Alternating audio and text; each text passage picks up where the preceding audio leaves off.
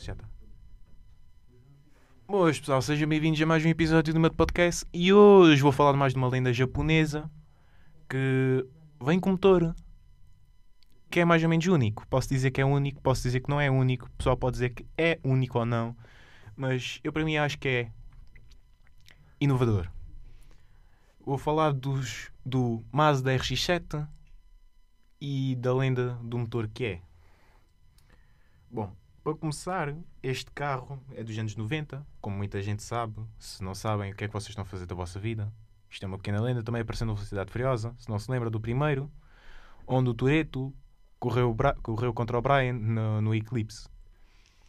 Uh, o que é que eu posso dizer? Este carro traz um motor que não trabalha com pistões e não trabalha com válvulas e não trabalha com, com nada disso. Trabalha com rotores. Como é que funciona o motor rotativo? Eu acho se não me engano, já vos expliquei no episódio, quando eu vos falei do 787B, um pouco dele e da mecânica dele. Mas eu vou estar só uma, uma pequena uma pequena assim alabrego, uma pequena recordação alabrego, que é um Dorito que roda dentro de uma caixa de alumínio, de, de coisa de metal, que depois faz combustão, só que muito mais rápida e muito mais eficiente do que o motor a pistão. Uh, este carro vem com.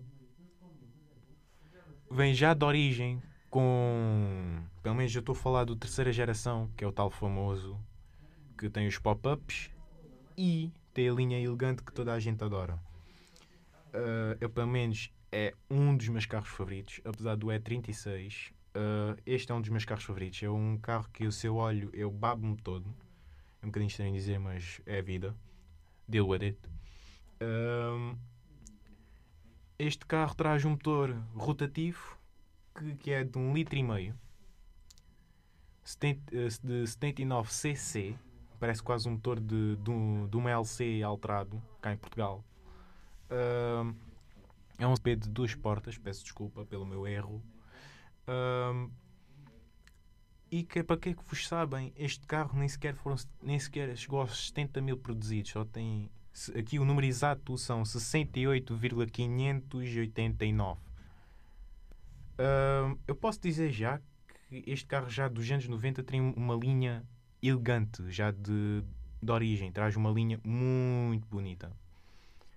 Um, este carro traz um interior que eu adoro muito, que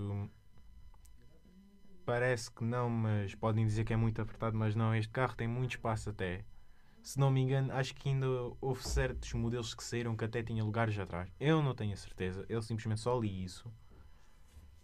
Uh, mas este carro também é muito usado em drag racing e drift, para quem não sabe, que este carro tem uma plataforma muito boa e não só o seu motor, se for muito bem cuidado com a sua revisão uh, estranha e uma catrafada de vedantes, é um carro que aguenta porrada, mas literalmente porrada a sério. Porque isto é um motor que é capaz de chegar, se for preciso, 10 mil, 11 mil, 12 mil RPMs e aguenta nisso que nem um papo. Que muita gente em drift e drag racing gosta de muito usar por causa da sua linha básica e elegante que ele tem, que é muito aerodinâmica já para os seus anos, e que no drag racing faz muita diferença até. Que muitos americanos, não sei se vocês veem ou não, uh, muitos americanos pegam nestes carros, mesmo com o seu 13B, com o seu motor 13B, é, é que fazem potência estúpida com este carro e com, os, com, com o motor já só com umas pequenas alterações nos, no, nos ferros de separação e, e etc. Isto faz magia. Este motor faz magia.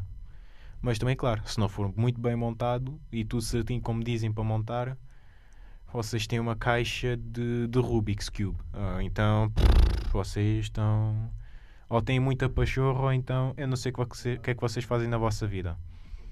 Falando só mais um pouco, aqui este carro por acaso eu acho que não tem muito a falar, mas apesar de ser pouco, este carro tem muito importante para falar, que pronto, é mais basicamente do seu motor, que o seu motor é incrível. Mas continuando. Bom, pessoal, o episódio vai ficar por aqui. Eu espero que gostem, espero que continuem a assistir este podcast ou a ouvir. E espero que estejam bem, espero que continuem de boa saúde. Aproveitem os vossos meninos e até à próxima.